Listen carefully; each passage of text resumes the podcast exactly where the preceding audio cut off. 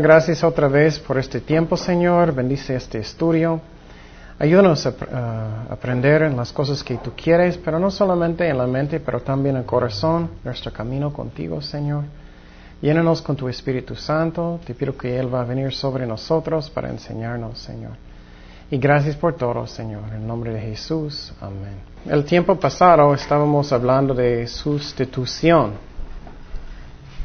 ¿Qué, qué significa eso? ¿Alguien recuerdas? En lugar de. Muy bien. Jesucristo murió en lugar de mí, de nosotros. Y uh, estábamos hablando de la Pascua. En la Pascua, ¿recuerdas lo que pasó? Es que hey, uh, uh, los judíos estaban en, en Egipto en esclavitud y Dios mandó a Moisés para rescatarlos. Y uh, Dios dijo, si no vas a permitir mi, mi, pueblo para salir, yo voy a mandar un ángel para matar sus primogénitos en todas sus familias. Y entonces Dios dijo a los judíos, tienes que tomar una, una um, oveja y, y, matarlo. Y toma el... Uh, la sangre y ponlo en la puerta de sus casas para que cuando el ángel va a venir para matar los primogénitos en Egipto, no van a matar los que están en los, las casas de, los judíos. Esa es la Pascua. Entonces era sim, simbólico de lo que Jesucristo es nuestro Cordero, que Él murió por nosotros. Y es algo muy bonito si, si, piensas mucho en eso, cuánto Dios nos ama. Que Él, piénsalo, ¿tú vas a hacer eso? Por personas que hacen muchas malas cosas, piensa en una persona que, que anda muy mal. Oh, yo voy a morir por ti, está bien. No creo. Y cuánto amor que Dios tiene para nosotros, para morir en esa manera tan feo. Y después, cuando los, Egipto, los uh, judíos salieron de, de, uh, de, Egipto, Dios dio la ley. Dios dio la ley y, en el monte de Sinaí. Y en el monte, Él dio las leyes de los diez mandamientos y todas las leyes como portar en, en el país.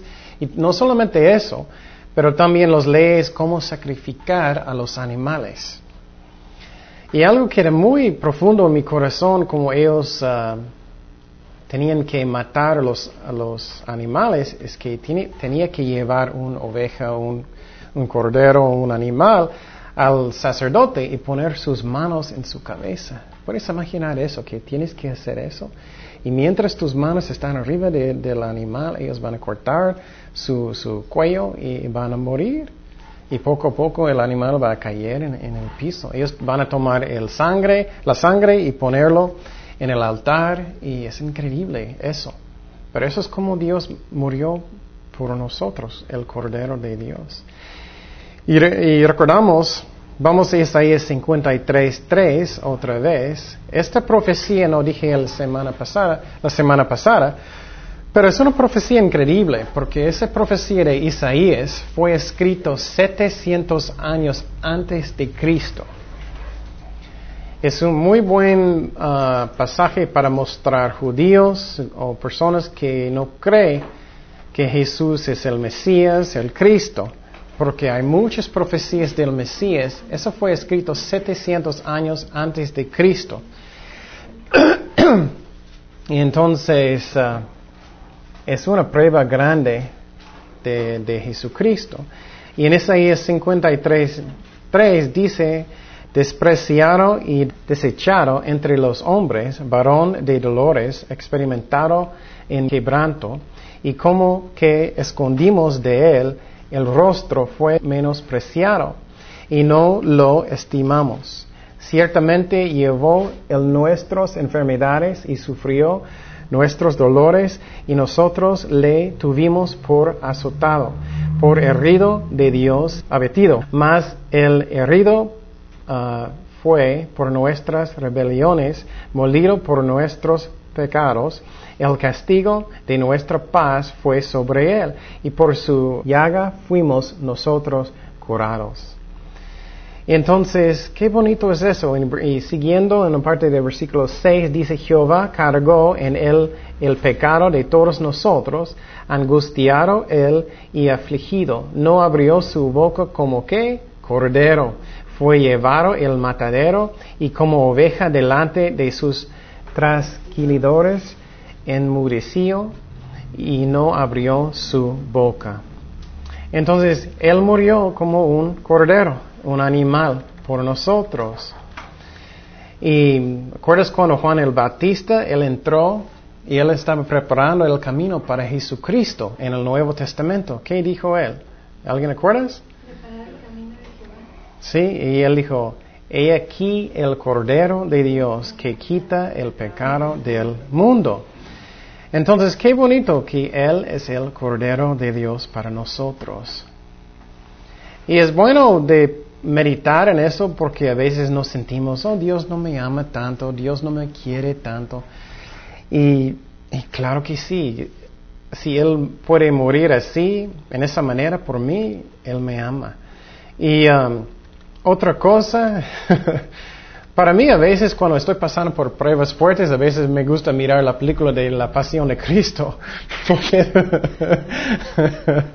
y la razón es porque el enemigo entra en la mente, ¿no? Oh, tengo pruebas grandes y, ay, claro, Él me ama, mira cómo Él sufrió. Él, ay, cómo ellos golpearon, cómo ellos mataron horrible. Él me ama, Él me quiere y voy a ponerlo a veces cuando eso pasa y quita mis dudas que el, enemigo pone en mi, en mi mente. Entonces, ¿qué pasó en, ah, la Santa Cena con Jesucristo? Cuando Él estaba compartiendo con sus discípulos, era muy hermoso. Ellos estaban sentados en el piso, no es como los pintores cuando ellos están en una mesa así. Ellos estaban en, en el piso. Y cuando Él estaba compartiendo con ellos, Él dijo, tienes que recordar eso en memoria de mí. Es algo muy bonito porque Él es el Cordero de Dios. Um, sustitución en lugar de. Vamos a 1 de Pedro 3.18. 1 de Pedro 3.18. 1 de Pedro 3.18 dice, porque también Cristo padeció una sola vez por los pecados, el justo por los injustos, para llevarnos a Dios, siendo a la verdad muerte en la carne, pero vivificado en espíritu. Entonces, cuando dice el justo por los injustos, significa en lugar de sustitución. Sustitución. Ok, y vamos a Hebreos 12, 2. Hebreos 12, 2. Dice, puestos los ojos en Jesús, el autor y consumador de la fe, el cual por el gozo puesto delante de él sufrió la cruz, menospreciado el oprobio y, se, se sentó a la diestra del trono de Dios. Entonces, puedes imaginar Dios, ellos quitaron su ropa eh, y, todo, y él, él tenía mucha vergüenza, pero para el gozo de salvar a nosotros, Él hizo para nosotros. Él hizo todo para nosotros. A veces es difícil entender cuánto Dios nos ama, ¿no? Porque tenemos pruebas, tenemos problemas en nuestras vidas o, algo, cosas están pasando, pero cuando miramos lo que Él hizo, quita todo dura que tenemos. Vamos a Apocalipsis 5.6. Apocalipsis 5.6 es una escena en el cielo cuando Jesús llegó y dice, y miré Juan está hablando, el apóstol, y vi que en el medio del trono y de los cuatro seres vivientes y en medio de los ancianos estaba en pie un cordero como inmolado. Entonces a mí eso es increíble pensar que posible Jesús va a tener uh, cicatriz y todo por eternidad como Él sufrió por nuestros pecados, por eternidad. Y también vamos a Apocalipsis 21, 21, 9. Apocalipsis 21, 9. Jesucristo también vamos a ser su, esposa. Dice, ven acá, yo te mostraré la desposada, la esposa del Cordero. la esposa, perdón, es el final del versículo 9. Ven acá, yo te mostraré la desposada, la esposa del Cordero. Nosotros, nosotros. A veces personas que no están casados, ay, no tengo esposa, no tengo nadie, ay. Oh, vas a tener Jesucristo por eternidad, mucho mejor, ¿no? Él no peca. Y esposos y esposas pecan, ¿no? Pero Él nunca. Dice en Apocalipsis también 21, 23, que Jesucristo va a ser nuestra luz también por eternidad. Es increíble pensar en el cielo que no vamos a tener luz, solamente la luz de Dios. ¿Dónde está Él? Dice, la ciudad no tiene necesidad de sol ni de la luna que brillen en ella, porque la gloria de Dios la ilumina. Y el cordero es su lumbrera. Entonces Él va a ser la luz en el cielo. Es algo hermoso. Y finalmente Él va a darnos agua viva en el cielo. En Apocalipsis 22, um, versículo 1. 22.1 dice después me mostró un río limpio de agua de vida resplandiente como cristal que salía del trono de Dios y del Cordero. Y entonces no vamos a dormir en el cielo, entonces estoy preparando mucho, porque no puedo dormir mucho. no vamos a tenerlo. Entonces, quiero saber, ¿algunos de ustedes pensaban en el Cordero esta semana? ¿Sí? ¿Pensaban? Es muy bonito. Entonces también la semana pasada estábamos uh, pensando en tenemos que tener una actitud de gratitud, de agradecimiento en todo. Y uh, vamos a Apocalipsis 5.12, Apocalipsis 5.12. Eso es muy importante porque vamos a hablar más de eso. Es muy fácil de, cambiar como muy deprimido. Ah, no tengo nada, estoy muy triste no tengo amigos, no tengo buen trabajo, lo que sea. Y claro, tenemos pruebas, pero tenemos que mirar lo que tenemos, no lo que no tenemos. Dice en Apocalipsis 5, 12 y 13, y miramos la gloria de Dios, que Él murió, que somos salvados. Dice que decían a gran voz, el Cordero que fue inmolado es digno de tomar el poder, las riquezas, la sabiduría, la fortaleza, la honra, la gloria y la alabanza, y a todo lo creado que está en el cielo, sobre la tierra y debajo de la tierra, y el mar y todas las cosas que en ellos hay. Oí decir al que está sentado en el trono y al Cordero, sea la alabanza, la, honra, la gloria y el poder por los siglos de los siglos. Eso debe ser mi actitud, eso cambia naturalmente cuando estoy pensando.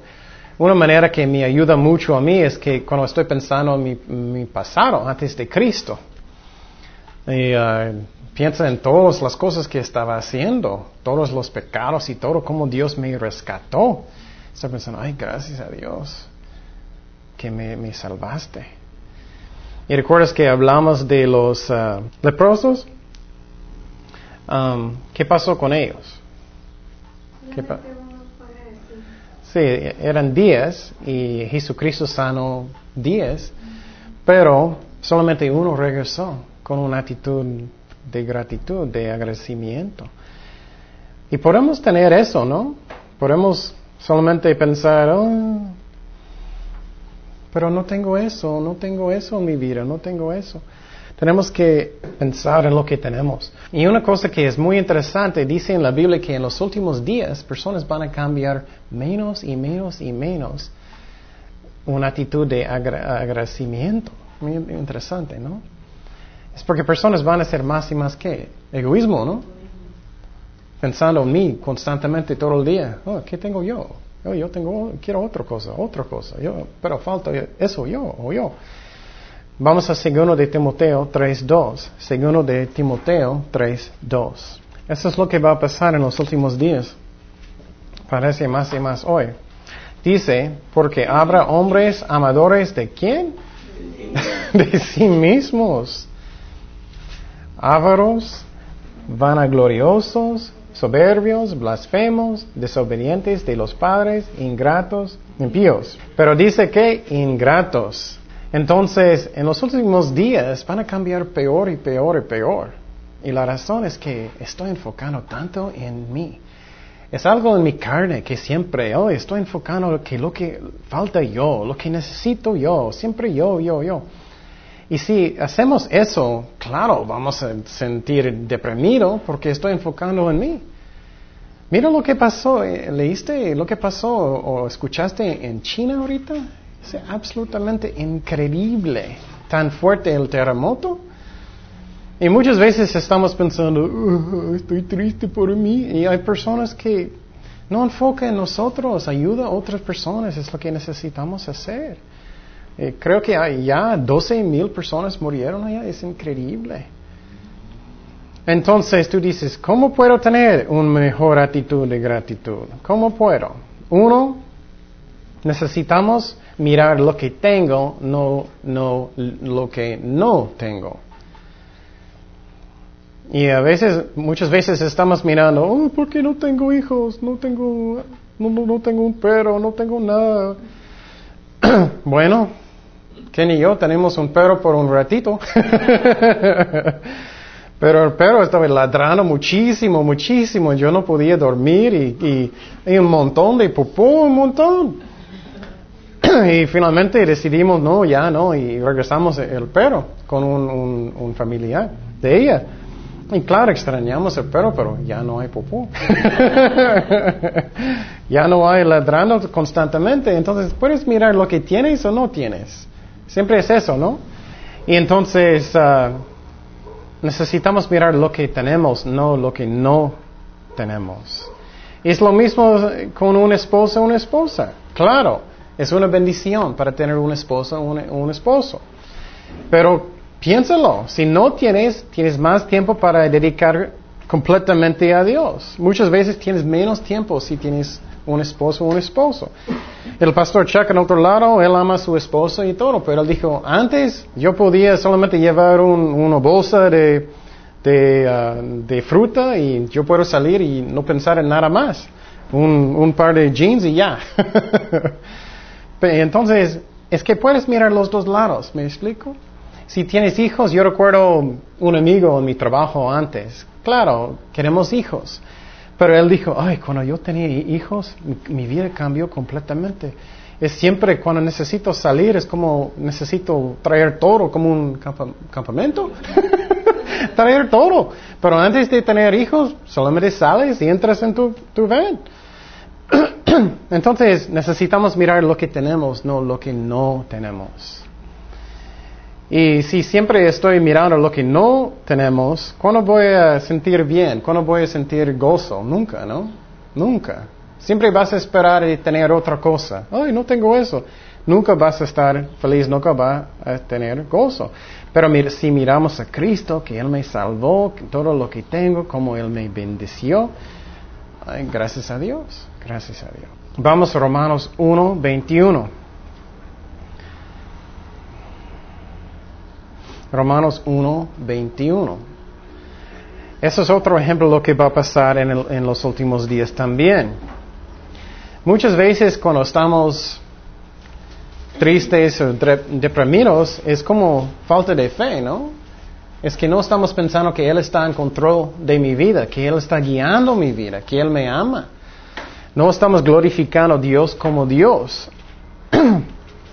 Dice en Romanos 1.21, pues habiendo conocido a Dios, no le glorificaron como a Dios, ni le dieron gracias, ni le dieron gracias. Mira eso.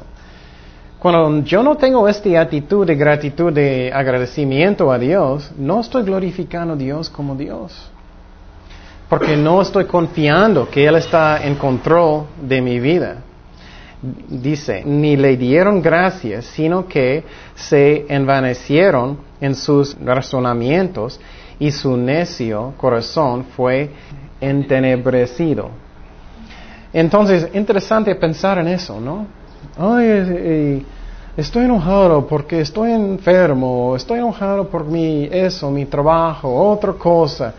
realmente no estamos glorificando a Dios como Dios porque no estoy confiando en Él, que Él está en control de mi vida. Necesitamos hacer eso y mirar lo que tenemos. Y necesitamos recordar sus beneficios. Y quiero decir que eso es importante a Dios, ¿no? ¿Qué pasó cuando los israelitas estaban, los judíos estaban en el desierto después de, de salir de Egipto? Ellos estaban quejando constantemente, ¿no? Posible ha salido con un niño que está quejando constantemente, ¿no? Yo quiero más agua, quiero una hamburguesa. Constantemente. yo quiero papas, yo quiero eso. ¿Cómo sientes? Ay, ya, ¿no? Y Dios quiere escuchar nosotros también diciendo, oh Señor, gracias por todo lo que estás haciendo, gracias Señor. Y recordando todas sus bendiciones, sobre todo que somos salvados. Estaba pensando, ¿cuántas personas conocieron a Jesucristo con ellos que murieron? ¿Cuántos? Es increíble pensar. Y entonces, ah, es importante que recordamos los beneficios de Dios, sus bendiciones. Vamos a Salmo 103, versículo 1. Salmo 103, versículo 1. Es muy buen salmo para releer y recordar que tenemos que recordar los beneficios, los, los uh, bendiciones de Dios. Salmo 103, versículo 1 al 22. Bendice alma mía a Jehová y bendiga todo mi ser tu santo nombre. Bendice alma mía a Jehová y no olvides ninguno de sus beneficios.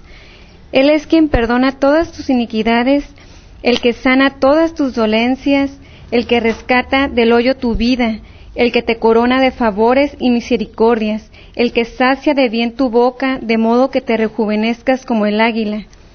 Jehová es el que hace justicia y derecho a todos los que padecen violencia.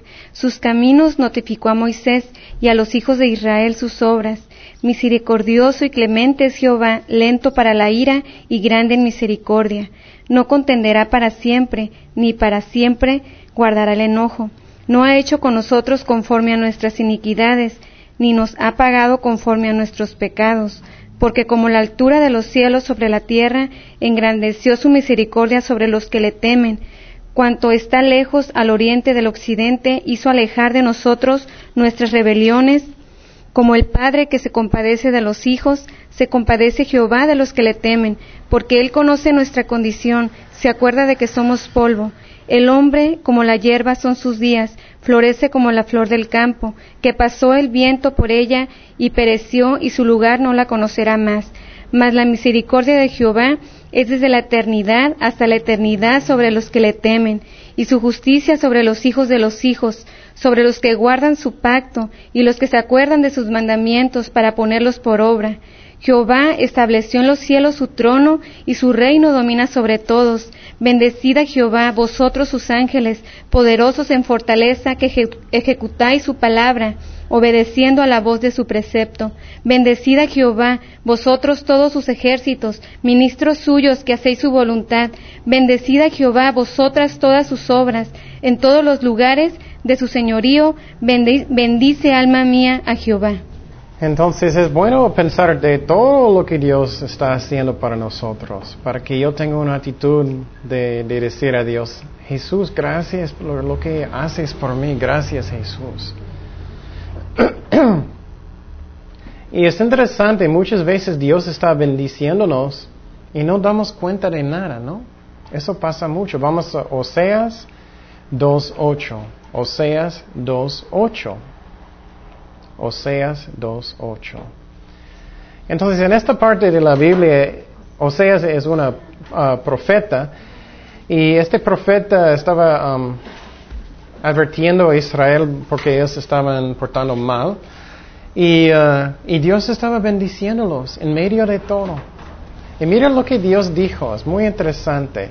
Y ella no reconoció que yo le daba el trigo, el vino y el aceite y que le multipliqué la plata y el oro que ofrecieron a Baal. Increíble, ¿no?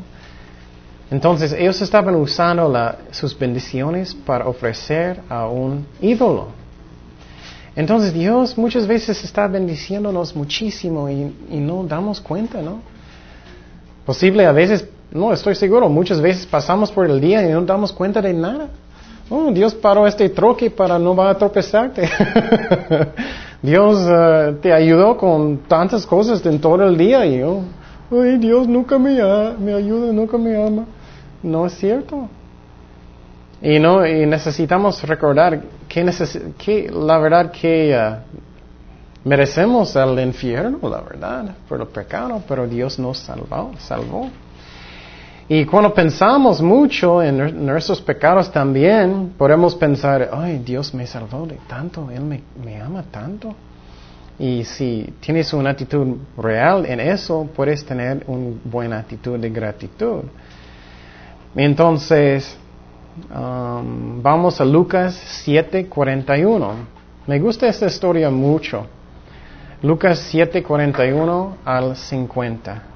Un acreedor tenía dos deudores, el uno le debía 500 denarios y el otro 50, y no teniendo ellos con qué pagar, perdonó a ambos. Di pues, ¿cuál de ellos le amará más? Respondió Simón y dijo, pienso que aquel a quien perdonó más. Y él le dijo, rectamente has juzgado. Y vuelto a la mujer, dijo a Simón, ¿ves esta mujer? Entré en tu casa y no me diste agua para mis pies, mas ésta ha regado mis pies con lágrimas y los he enjuagado con sus cabellos. No me diste beso, mas ésta, desde que entré, no ha cesado de besar mis pies. No ungiste mi cabeza con aceite, mas ésta ha ungido con perfume mis pies. Por lo cual te digo que muchos pecados le son perdonados, porque amó mucho, mas aquel a quien se le perdona poco, poco ama. Y a ella le dijo, tus pecados te son perdonados. Y los que estaban juntamente sentados a la mesa comenzaron a decir entre sí, ¿quién es este que también perdona pecados? Pero él dijo a la mujer, tu fe te ha salvado, ve en paz. Entonces es interesante, a veces puedes ver, a veces personas que que después ellos estaban en drogas, ellos mataron personas, a veces personas que hicieron muchas cosas, a veces ellos son mucho más animados para servir a Dios, ¿no? Porque ellos saben, ay, es que Él me perdonó tanto. Pero sinceramente, si tú miras, por ejemplo, los diez mandamientos, ¿cuántas veces mira, eh, es que no estamos guardando, guardando la ley? Es muchísimo. Si estamos honestos con nosotros mismos, vamos a tener mucho más gratitud en mi vida. Y muchas veces, ay, por todo, muchos cristianos, todo su, su día, uy, no tengo esto, no tengo esto, y triste constantemente, enfoca en sus bendiciones. Dios nos ama y Él va a bendecirnos en su tiempo cuando es el mejor tiempo. Y el más importante de todo es que vamos al cielo. Vamos a Apocalipsis 1 al 4, perdón, Apocalipsis 21, 1 al 4. Esa es otra interesante cosa, es que a veces miramos personas que tienen mucho dinero, parece que no tienen problemas, pero ellos no conocen a Jesucristo. Ellos no tienen nada de nada. Tenemos que enfocar en el cielo. Solamente vamos, y en una manera, esa es la, manera que yo miro mi vida. Ok, voy a estar aquí, yo creo que posible 30 años más, posible 40, depende. posible mañana, no sabemos. Pero 30 años máximo, 40 y ya, ya me voy, voy al cielo. Entonces voy a servir a Dios como con todo mi corazón ahorita y ya me voy. Pero muchas veces estamos enfocando tanto en esta vida. Tengo un grandísimo casa con muchos cuadros, muy bonito y todo eso. Eso está bien hasta un punto, pero tenemos que enfocar en Dios. Si Dios dice que solamente un apartamento, lo que Dios quiere está bien. No vamos a estar aquí mucho tiempo. Tenemos que mirar el cielo. Dice, vi un, cielo nuevo y una tierra nueva, porque el primer cielo y la primera tierra pasaron, y el mar ya no existe más, existía más. ¿Dónde está tu casa? Ya no. y yo, Juan, vi la santa ciudad, la nueva Jerusalén, descender del cielo de Dios dispuesta como una esposa atavida para su marido. Y oí una gran voz del cielo que decía, He aquí el tabernáculo de Dios con los hombres, y Él morará con ellos, y ellos serán su pueblo, y Dios mismo estará con ellos como su Dios. Enjugará Dios todo lágrima. No vamos a tener más dolor, nunca, nunca más. Eh, todo eso es temporario, no más dolor de los ojos de ellos, y ya no habrá muerte, ni habrá más llanto ni clamor, ni dolor, no más dolor, gracias a Dios, nunca más. Piénsalo, eso, nunca, nunca, nunca más vamos a tener dolor, nunca más. Ya subiendo las escaleras, mi rodilla duele, ya no. Creo que voy a poder volar. No más lágrimas en toda eternidad, nunca más, nunca más.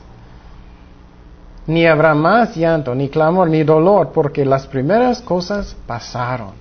También vamos a tener nuevo cuerpo. Nada, nada. No más dietas, no más problemas, no más dormir, nada. No más dolor, solamente gozo en el cielo. Enfocamos en eso, servimos a Dios ahorita y, gozamos en eso. Y vamos a tener una actitud de agradecimiento.